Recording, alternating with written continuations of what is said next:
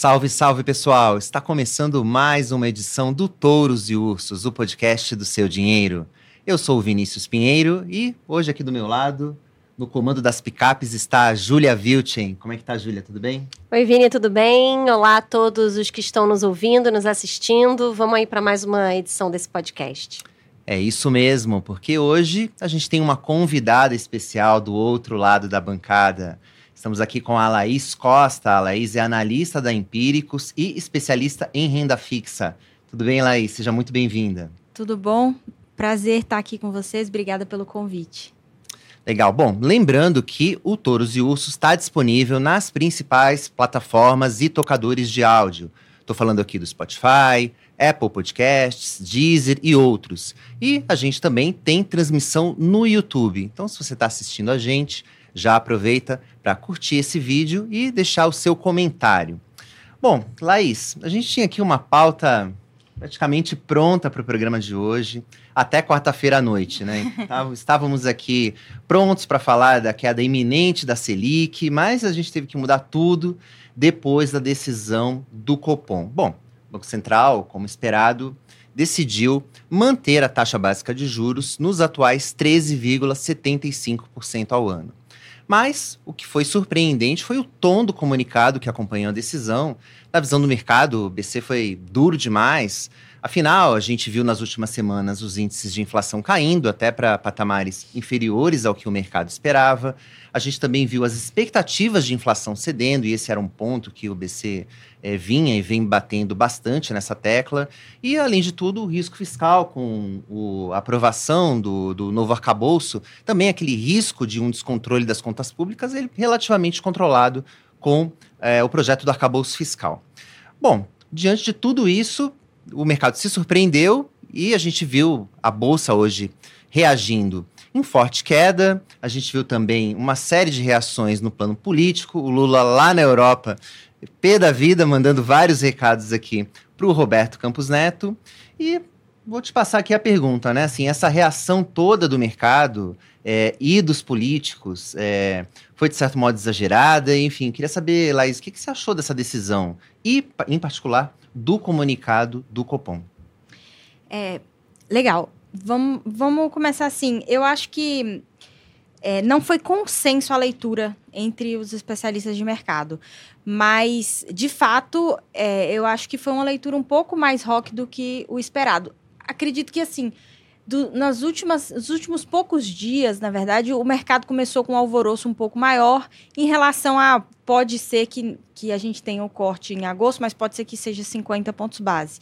Esse nunca foi o cenário nosso aqui da casa oficial, né, de renda fixa. É, mas de fato a gente ouviu muito isso no mercado. E aí, realmente, para quem estava com a expectativa de uma possível queda mais acelerada em agosto, é, né, foi realmente frustrante essa leitura de, do comunicado. Mas, assim, a leitura que eu fiz foi que o Banco Central ele seguiu a linha que ele estava seguindo. Ele, tá, ele tem seguido uma linha bastante pragmática, bastante ligada à parte muito técnica. Ele tem se ancorado nisso. É, muito porque também ele tem, tem sido bombardeado da parte política, né? E, e obviamente, para você não tomar nenhum viés que seja que não seja técnico e que vá te colocar numa posição mais difícil, você acaba se, se é, se firmando mais, justamente na parte em que você é o especialista e que você teria ali mais como fundamentar de forma crível tudo que está acontecendo. Agora, é, eu não esperava que o, que o comunicado é, fosse ser é, dovish, né, fosse realmente se comprometer com uma queda, por exemplo, em agosto, que era o que muitos é, economistas achavam que poderia acontecer, justamente porque a gente tem a reunião do Conselho Monetário Nacional na semana que vem. Então, assim, na minha cabeça não fazia muito sentido você, é, como a gente chama no mercado, né? você fica vendido durante uma semana, sendo que você vai se reunir com um governo que tem uma linha que já está bastante dura e, e, e, bastante ali é, polêmica ao redor do, da meta da inflação e, e da Selic, enfim. E, e aí você senta na, na mesa para falar que você gostaria que a meta não fosse mudada, sendo que você já se comprometeu com a decisão que você vai ter ali na frente, então você acaba dando mais munição para o outro lado da mesa, né? Eventualmente poder fazer algum tipo de barganha ali, inclusive. Então, eu acho que a, a, postura dele foi, foi uma postura muito técnica e, e na minha opinião, correta, né? É, existem algo...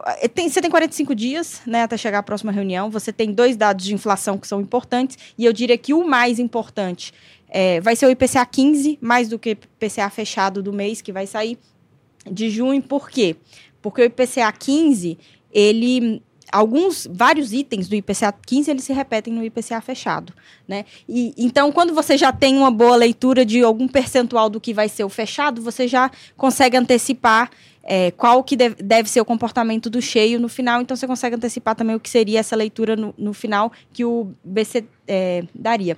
Outra coisa bastante importante do comunicado e que eu acho que é, conta por um, por um tom não tão duro como né, repercutiu, é o fato da projeção é, do dólar que ele colocou no, no comunicado, que foi o que abasteceu os, é, os modelos dele estarem acima do que a gente está vendo o dólar hoje. Então, se a gente né, lembrar que o dólar, ele. Pra, o, o, real mais forte, né? Na verdade, que o real mais forte ele é desinflacionário, é, você já tem um vetor ali contratado de desinflação que não está no modelo do, do Banco Central. Mas, enfim, eu acho que as, as expectativas estavam um pouco acaloradas e tudo, e, e, acabou tendo essa leitura, talvez, um pouco mais rock, rockish da maioria do mercado. Eu diria que é, o nosso cenário de queda de 25 em agosto, ele não muda. Né? Eu continuo achando que o BC, ele sim abriu a porta claramente, ele tirou aquela última parte falando que se precisasse reacelerar, ele reaceleraria, então ele tirou isso.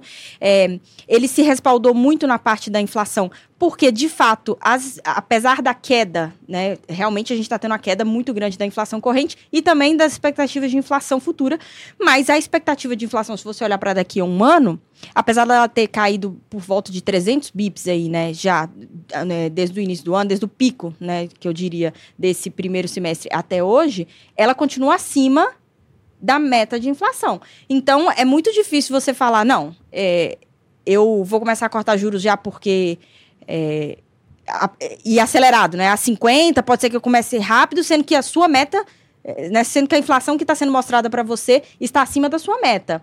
Né? Então, assim, é, é algo é algo difícil ali de você argumentar. Claro que dá para você fazer, né? A gente sabe que narrativa é, são coisas que a gente constrói, mas é, eu, eu, achei, achei um pouco prudente. duro, viu? Eu achei um pouquinho é. duro esse, esse comunicado do Copom. Eu achava que eu Roberto Campos Neto podia ter dado uma, uma colherzinha uma de chá. Uma palhinha, né, do que viria por aí. Porque eles não indicaram futuro, né, assim, próximas reuniões. Só tirou aquela parte do... Que, ah, não... Que poderia ter novas altas, eles tiraram isso. Mas não, não teve nenhum indicativo, assim. E eu queria justamente perguntar, você acha, então, que pode, então, rolar já na reunião de agosto algum corte mesmo que só de 0,25 ou o recado do Copom agora jogou para frente essa expectativa de, de queda? Não, eu acho que pode sim vir 25 pontos base é, na reunião de agosto. É, como eu disse, eu acho que ele não quis se comprometer, mas ele, ele disse ali, ele deixou bem claro que vai depender do, dos dados, né? Então ele deixou, ele deixou de, data dependendo, que a gente chama, né? É, dependendo desses próximos dados. E assim, se você for, for olhar o que é a expectativa dos próximos dados, né? A expectativa de inflação, de inflação do mês é, de junho é um, uma inflação negativa. Né? Então, se você olhar nesse ponto de vista, é, com o dólar, se, se, o dólar ficar parado, né? se o real não, não precisa se valorizar mais do que está, e com, com um dado mais positivo, que é o que está todo mundo, todos os analistas né, fazendo conta estão vendo isso, o, principalmente o núcleo, né, a gente acha que vai continuar desacelerando, você tem o caminho perfeitamente pronto para para você cortar os 25, e aí eu não vejo nenhum problema técnico em você argumentar isso, porque de fato você vai ter visto essa desinflação. Agora, você se comprometer antes e se vem uma surpresa é, de revisão de inflação, é, é, eu, eu acho mais, mais complicado. E eu acho que ele quis fazer esse head aí e né, falar: deixa passar esse risco de, de revisão de meta de inflação que eu posso comunicar até lá. Tem várias comunicações até o dia também, né? Ele pode conduzir, fazer uma condição retórica que ele não, ele optou não fazer no comunicado. mas muda um pouco a trajetória pros, dos cortes, dos próximos cortes. Então, assim, o mercado já estava falando em meio, em agosto. É, enfim, se, se tiver, vai ser 25 e a gente deve ter uma Selic maior do que o mercado esperava quando a gente olha também para horizontes mais longos, como fim desse ano, por exemplo? É, precificado na curva estava os 25. Tinha, acho que, 3 bips acima dos 25. Então, realmente, uma, uma um percentual marginal é, de, de pessoas de fato colocando ali, né, apostando no de 50. Eu acho que era mais uma retórica que parecia. É, que aparecia muito, porque, obviamente, é, é uma coisa que repercute muito, do que de fato que o mercado estava apostando, né? Então, tanto é que hoje abriu o mercado e a precificação foi, foi bem marginal, a movimentação ali, né? A gente não teve é, em nenhum dos ativos algo muito significativo ali de, de movimentação, eu diria. É, então, eu acho que a precificação não muda, vamos dizer, para o final do ano. O mercado continua colocando 25 e daí para frente cortes de 50, né? É, eu acho que ele consegue manter esse ritmo. Eu acho que está muito bem precificado. Não vejo muita gordura em nenhum desses dessas reuniões aí para frente, algum tipo de arbitragem. Não discordo muito do que está precificado. Agora, se você olhar é, no final do ano que vem, eu já acho que o mercado andou bastante. Né? Para janeiro 25, né, você tem é, os juros em 9 alto, né? 9,75, algo próximo disso. Aí eu acho que é muito tempo né? A gente vai ter mudança de diretores do Banco Central, a gente vai ter, é, eventualmente, programas do governo, por mais que a parte do arcabouço, né, como vocês bem mencionaram, realmente você tira essa, esse risco de cauda de, de uma dívida descontrolada, mas a gente tem que ver como que vai ser o cumprimento disso a partir do ano que vem. A gente sabe que é muito difícil aumentar é, 2% do PIB de, em arrecadação, que é o que o arcabouço está propondo. Né? Isso aqui ou em qualquer lugar do mundo né? é difícil. E então, eu acho um pouco demais, né? Eu acho que mais para o final do ano, é, a curva já está precificando muitos cortes. Mas para esse ano, eu acho que está bem precificado. Legal, Laís. Bom, vou explorar um pouquinho mais aqui o seu lado como especialista em renda fixa, porque eu acho que as pessoas que estão acompanhando a gente estão pensando, poxa, o que fazer com o meu dinheiro diante desse cenário? Copom um pouco mais duro do que o esperado, tecnicamente correto, mas com muita pressão política é, do outro lado. E como eu falei no começo do programa, a gente estava aqui quase falando que a renda fixa, pelo menos a, a pós-fixada, ia morrer, mas enfim, ela ressuscita agora com essa, com essa, depois dessa decisão do Copom. Como é que você vê as perspectivas aí? Primeiro falando aqui de renda fixa dos pós-fixados. Como é que fica ali o Tesouro Selic, ou mesmo um CDB pós-fixado, que rende ali 100% do CDI, eles continuam com, como boas opções para você? Como é que você vê a, a perspectiva ali da renda fixa pós-fixada, depois desse cupom? É, a gente já vinha reduzindo a, a parte pós-fixada, a indicação de percentual de alocação em pós-fixado por, por causa dessa expectativa de queda de juros. Como eu acho que não teve desvio do que realmente estava precificado, que é, o, é os 25 na próxima é, reunião, eu acho que a, após a reunião, a gente mantém o, mesmo percentual de alocação em pós-fixado. É, o pós-fixado, ele tem muito mais, é muito mais interessante numa, numa perspectiva de risco-retorno do que só de retorno. Claro que quando você está no topo, a pessoa fica pensando, ah, não tem por que eu trocar porque eu já estou no topo, né? Mas quando você pensa na parte do risco também, como ele não vai te trazer volatilidade, por mais que você tenha um viés, ah, eu sei que, que, que a Selic provavelmente vai cair.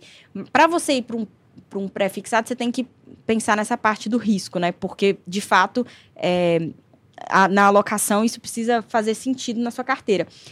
Então, assim, eu não mudei, eu não mudei minha perspectiva em relação ao pós-fixado. Eu acho que ele ainda é muito bom. Né? Você ainda vai render praticamente 1% ao mês aí na carteira por algum tempo. E então, assim. Mas você falou que reduziu, reduziu de quanto para quanto? A gente a, tinha. A, a gente tinha por volta de é, 15 a 20%, dependendo do risco, né, é, do perfil do, do, investidor, de 15 a 20%, e a gente tinha, tinha colocado para no máximo 10% da carteira em pós-fixado. Uhum. Isso, claro, tirando reserva de emergência, né, que é separado. Legal. E os prés e IPCA, né, os atrelados à inflação? Porque eles já andaram bastante esse ano, né, com essa perspectiva e talvez até uma certa euforia do mercado, né, com a possibilidade de queda de juros, a gente viu aí umas valorizações enormes, principalmente nos prés, Né? A gente tem altas no ano aí de mais de 15% no acumulado do ano. Desde a última reunião, tem título aí que subiu em, pouco mais de um mês, subiu 7%, valorizações altas para renda fixa, né? É, você acha que eles já deram o que tinham que dar, que ainda tem oportunidade, que só em alguns vencimentos é que tem mais oportunidade? Como é que você está vendo é, os prés e os indexados à inflação? É, aqui eu acho que a, a parte que você mencionou dos vencimentos é, é o mais importante.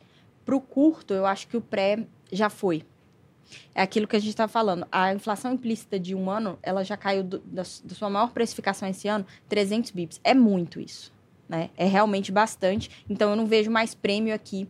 Inclusive, acho que você acaba tendo um risco mais do BC cortar menos do que isso, dado algum contexto político, alguma coisa nesse sentido, do que você cortar mais, né? Vamos dizer, se chegar a 8,5%, a 8% de juros no final do ano que vem, realmente é um, um ciclo de corte bastante agressivo, né?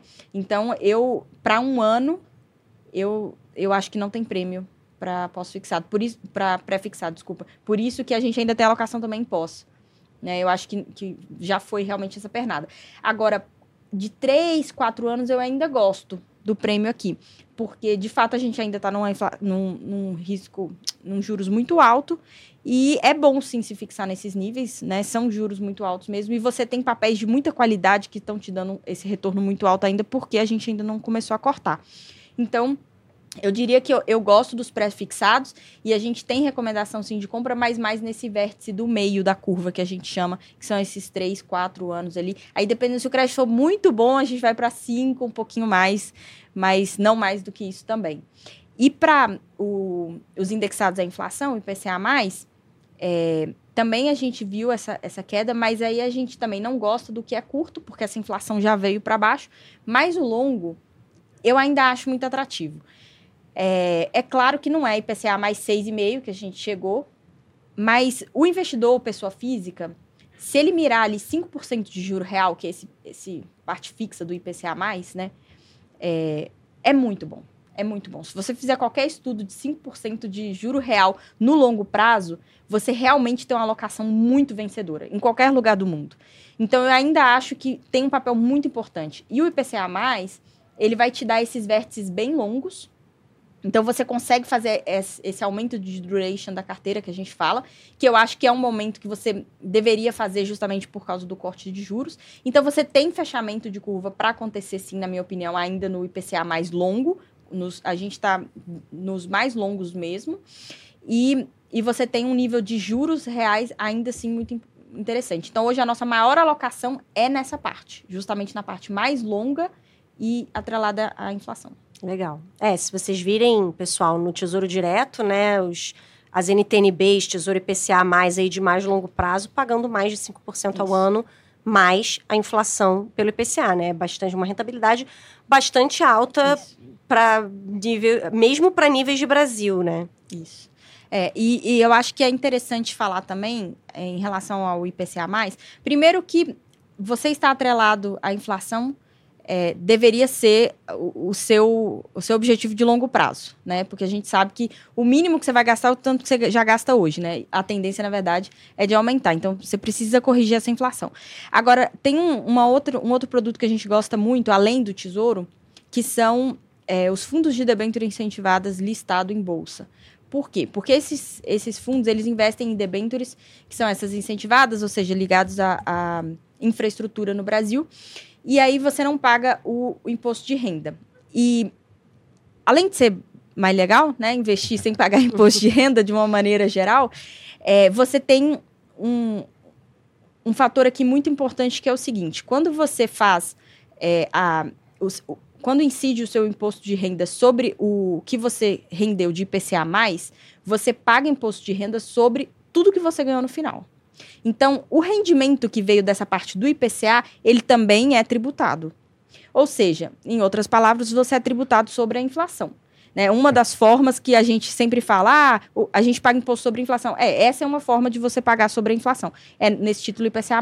Quando você tem um título isento, você não paga em nenhuma das, das duas partes. E por que, que isso é, é importante? Se essa parte do IPCA+, ela sobe muito, então se a gente tem um risco de cauda, de voltar a ser né, uma Argentina, alguma coisa nesse sentido, o imposto que você vai ganhar pelo ganho da parcela de IPCA, ele pode ser maior do que, vamos dizer, esses 5% que é a parte a parte real. Então, no final do dia, se a gente tem um, um, um cenário de cauda, você acaba tendo uma perda real, ou seja, você rende menos do que a inflação, mesmo estando em um título indexado à inflação. Então, é, é claro que a gente não acha que esse é o cenário base, nada disso, mas se você tem uma cabeça de investimento de longo prazo e né, de não ficar mexendo muito no portfólio e tudo, esse título IPCA mais isento, ele é muito importante. Né, porque ele, ele é de fato quem vai te garantir que você vai ter um ganho real no longo prazo. Então a gente gosta bastante. Você pode dar algum exemplo? Laís? Claro. É, a gente gosta muito do Cadif 11, que é o, o fundo da Quineia de debêntures incentivadas, ele vai te dar ali um prêmio de meio até 1% acima da NTNB de mesma duration, né, que é mais ou menos... Todos os fundos de debêntures incentivados vão ter uma duration ali entre 5,5 e 6,5. Porque pela legislação das debêntures incentivadas, é mais ou menos o que você. O mínimo é quatro, mas os projetos de infraestrutura são mais longos, então você nunca vai variar muito disso. Então você pega uma NTNB com essa duration mais ou menos e você vai ter esse prêmio ali em cima. Além da isenção. Então você ainda faz esse gross up para você ver quanto que vai ser a sua rentabilidade. Ah, desculpa, não além da inflação, além da, é, do imposto, né, que você não vai pagar. É, o outro que a gente gosta muito é o IFRA 11 que é do Itaú. Ele é um, é, um pouco mais é, arriscado, é, mas ainda bastante é, bastante conservador. A gente gosta bastante, um time extremamente sênior, muito bom mesmo lá da, da Asset do Itaú. E aí você vai mirar um retorno de 1 a 1,5% acima da NTNB. É, uma carteira que trade um pouquinho mais, não muito, mas trade um pouquinho mais. O Cadif é aquele mais é, de compra e carrega, carregos realmente muito, muito interessantes ali para o longuíssimo prazo. E aí um outro é, mais apimentado que a gente gosta bastante também, que tem esse perfil mais trading, na verdade dois, o BDIF 11, que é do BTG, e o é, CPTI 11, que é da Capitânia. Né, esses, esses fundos a gente gosta muito, são indicados aqui tanto na série de renda fixa quanto na série de fundos. E a gente acompanha muito de perto. São, são times que a gente acha que fazem um, um excelente, excelente trabalho. Bom, excelente. Bom, a gente vai agora para o segundo bloco do nosso programa, mas antes de falar dos touros e ursos da semana, a gente tem um convite para você que está assistindo a gente, para você participar do grupo do Seu Dinheiro no Telegram. Por lá a gente manda informações e análises exclusivas que ajudam você a tomar as melhores decisões para o seu patrimônio. Bom, já é uma comunidade que tem mais de 18 mil pessoas. Eu tô lá, a Júlia tá lá, todos os repórteres do Seu Dinheiro estão nesse grupo. Se você quiser participar, é só clicar no link da descrição que está nesse podcast. Bom, agora sim, vamos aos touros e ursos da semana. É a nossa parte favorita aqui do programa. Para quem está chegando agora, os touros são os destaques positivos, aqueles que a gente quer aqui mandar um elogio. E os ursos são os que, na nossa visão, estão em baixa. Podem, né? Pode ser até pessoas ou, ou ativos, né, empresas que a gente gosta, mas que por alguma razão a gente quer dar uma cornetada aqui. E eu vou começar justamente pelos ursos e, claro, com a nossa convidada. Laís, para quem você vai dar aqui a sua, menção desonrosa da semana? É, então, hoje é, o meu urso vai para um, um FOF listado, que é, é uma novidade, inclusive a, a ideia eu achei bem, bastante interessante. É, eu gosto muito de ativos listados justamente por causa da liquidez, né? E renda fixa é, é um ponto muito, muito importante, né? Liquidez. Mas é, aí vai para esse fundo que é o FSPM11. Ele é um fundo ele é um fundo de fundos né, de multimercado listado. Ele ainda está em período de oferta, mas já vai acabar o período de oferta dele. E assim, apesar da ideia, eu realmente achar que é, que é bastante bastante boa. A gente discutiu bastante aqui internamente, lemos todo o regulamento do fundo para entender direitinho como é. A gente recebeu já perguntas de alguns assinantes, inclusive, e, e aí, o que, que a gente não gostou? Primeiro, a, a parte de taxas do fundo, né? A estruturação de taxas realmente a gente achou muito, muito, muito desvantajosa para o cotista. Então, para você ter uma ideia, a taxa de distribuição dele é distribuição, coordenação e estruturação. Né? Essas três taxas elas vão somar 5,7%, o que é bastante caro, né, na nossa opinião. É, aí você tem uma taxa de administração de 1,05%, 15% de perfis sobre o CDI. E o que chamou bastante atenção também é que nessa parte da taxa de administração, o prospecto diz que metade dessa taxa é um fundo fechado de 20 anos. Então, metade da taxa de administração de um fundo fechado de 20 anos vai ser antecipado e pago na entrada. Então, você vai ter, assim, por baixo 10,5% que você vai pagar na cabeça para entrar nesse fundo que a gente acha realmente muito ruim. É, e o, e, e, o, outro, o outro ponto que a gente, eh, na verdade, uma dúvida, a gente já entrou em contato, inclusive, com a, com a gestora, mas o, a meta de retorno dele é CDI mais 7,5, o que nos parece muito bom, né? Mas ele é um, um, um fundo para público geral, ou seja, ele vai ter que ter menos de 20% de é, fundos qualificados lá dentro pela regulação. E, e a gente não conseguiu entender como que é essa expectativa de retorno que que eles colocaram aqui no prospecto também. É, e aí, por último, a gente. A escolha dos fundos, né? Como que você escolhe esses fundos lá? E pelo que a gente entendeu também no prospecto, é, esses fundos são escolhidos pelo ranking dos últimos 12 meses de retorno, que também a gente fala constantemente que não é um bom guia de retorno, né? É muito, muito curto prazo. Então, enfim, é, a ideia a gente acha que é boa, mas é, a Eles execução... estão cobrando para fazer é. o que todo mundo faz, né? Assim, olhar lá, que faz errado. Que é olhar é. ali na lista do qual, qual que tá rendendo mais, vou investir nesse, né? Que é, e por que que eu vou confiar no cara a ponto de antecipar metade da, da, da é. taxa de administração? Estranho, né? É muita confiança no, no gestor para você dar essa antecipação toda de taxa. É, exato. Então, assim, na emissão, certamente a gente acha que é muito desvantajoso para o cotista, muito desvantajoso mesmo. Eles querem captar um bi, não sei se né, vai ser factível ou não, mas seria aí 100 milhões né, no primeiro dia para a gestora. Né? Então, assim, bastante dinheiro já de cara para montar esse produto aí. Nada mal para eles. Bom, é.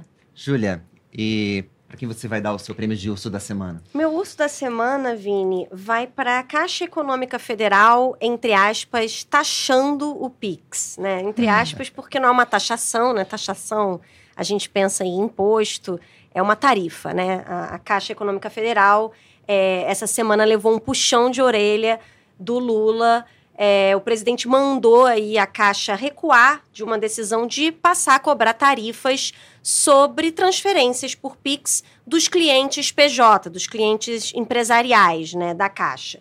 É, essa prática ela é permitida pelo Banco Central, né, cobrar, cobrar tarifa no Pix de PJ, não chega a abarcar, por exemplo, microempreendedores individuais, né, mas abarca empresas. É, e Segundo fontes do governo, esse puxão de orelha aí do presidente Lula, o motivo foi que a presidente da Caixa, Rita Serrano, não teria consultado a Casa Civil a respeito dessa decisão de passar a fazer essa cobrança de tarifa.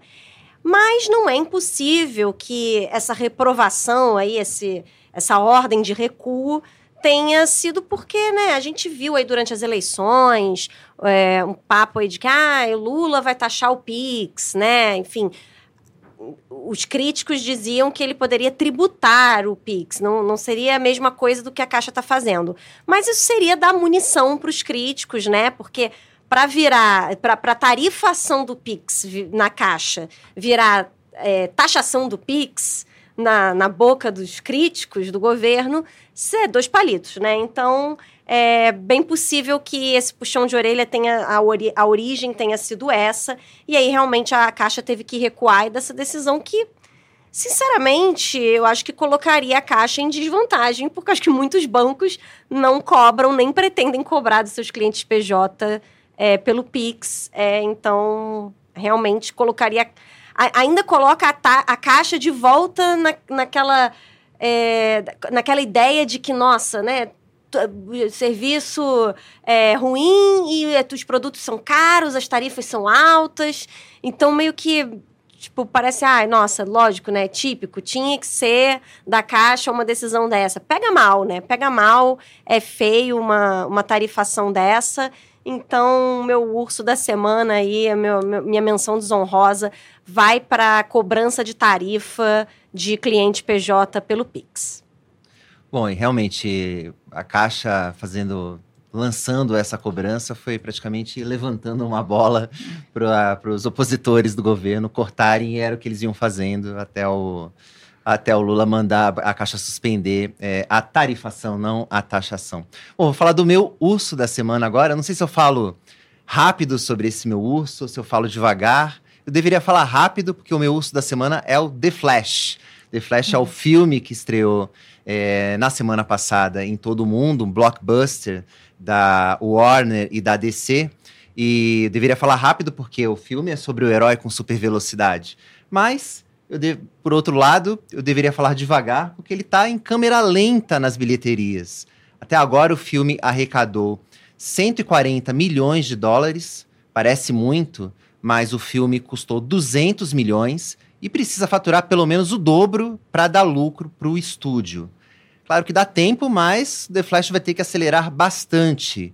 E como se não bastasse, esse não é o primeiro fracasso da DC, né? Que é a DC Comics, que é da onde surgiram esses heróis, né? Como o Super-Homem, o Batman, e tem o Flash, Lanterna Verde, entre outros. O quem gosta de quadrinhos aqui pode comentar também os outros heróis da DC aqui, esses são os que me vêm à cabeça. Mas a gente teve também recentemente outros lançamentos no cinema que não foram bem sucedidos da DC. É o caso do Adão Negro e da continuação do filme do Shazam. E acho que também liga o alerta não só para DC, como também para Marvel, que também ficou famosa e também ganhou bastante dinheiro nos últimos anos fazendo filme de herói.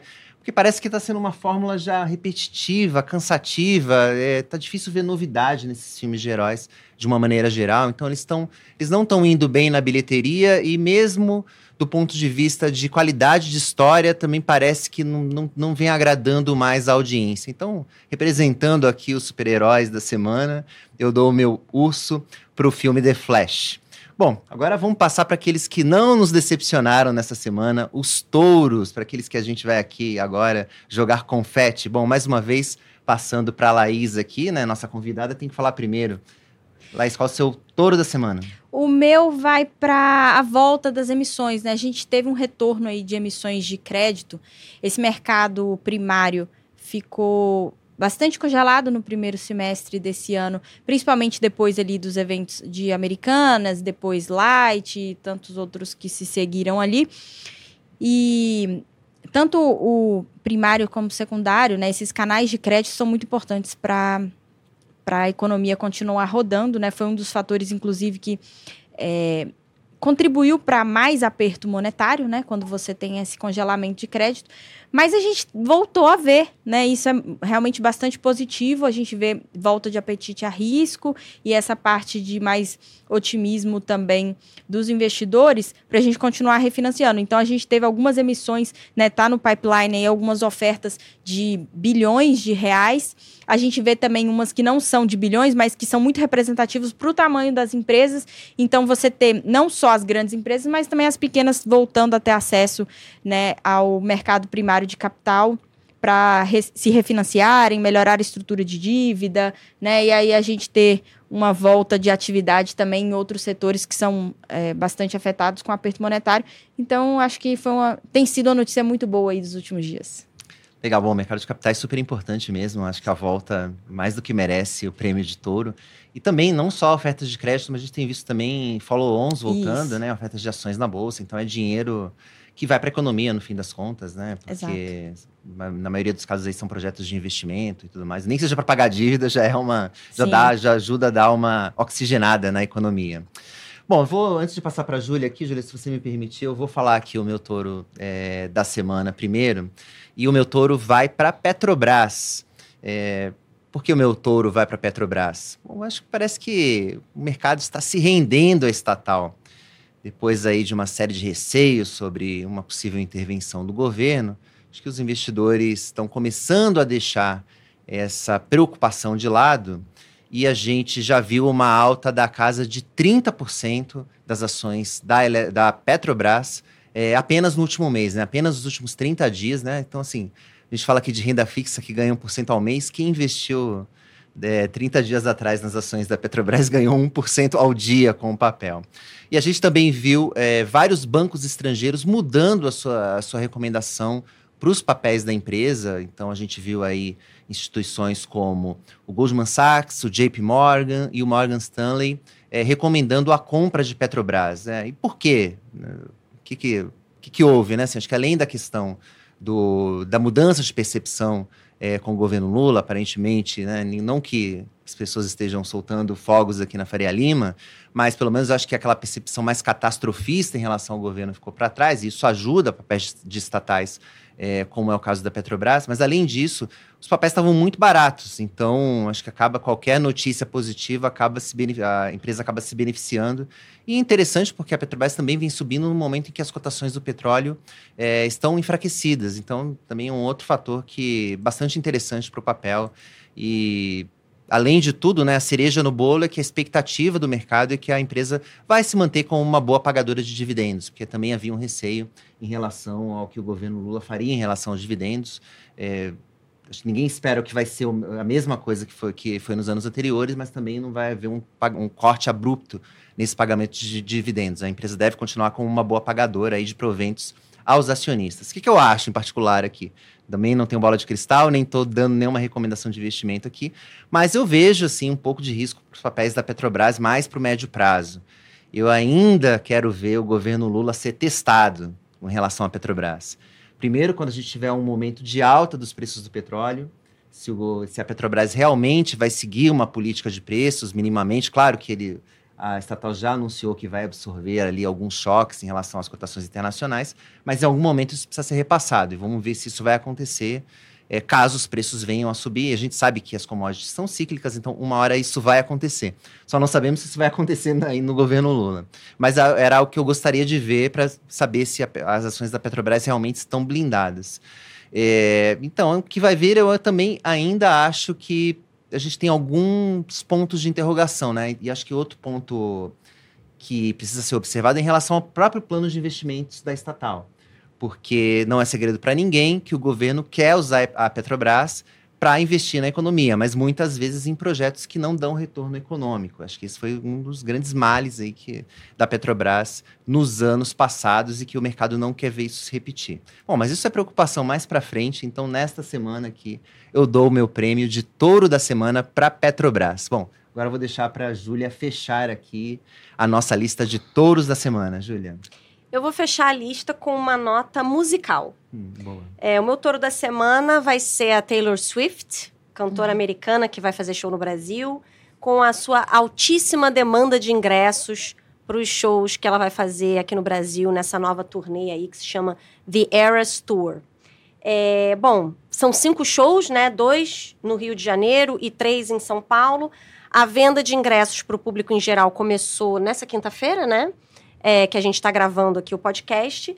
E é, as entradas simplesmente se esgotaram em uma hora. Então, quem comprou, comprou. Quem não comprou, pelo menos pelas vias oficiais, não compra mais.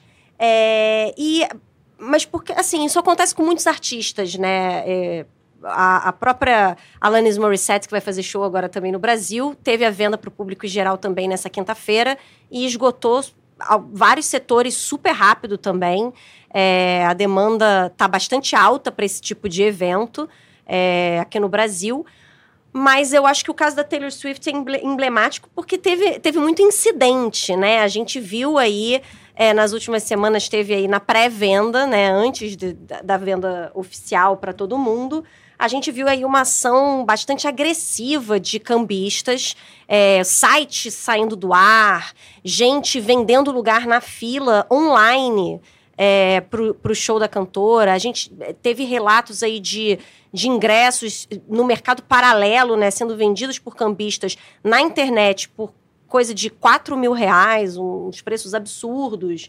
Tinha, teve gente vendendo a possibilidade de usar o CPF para comprar ingressos, porque cada CPF pode comprar cada, quatro ingressos.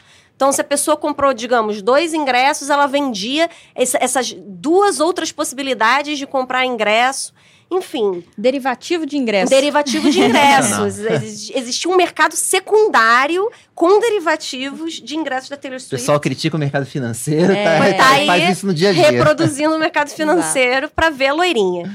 E, é, enfim, a gente viu aí filas imensas né, nas bilheterias e teve até é, relato de cambista ameaçando fã na fila, enfim, briga, discussão entre cambista e fã na fila e até prisão, né? Teve em São Paulo um caso de cambistas presos. Cambismo, para quem não sabe, é crime contra a economia popular, né? Não é muito combatido, não é muito punido, mas é crime.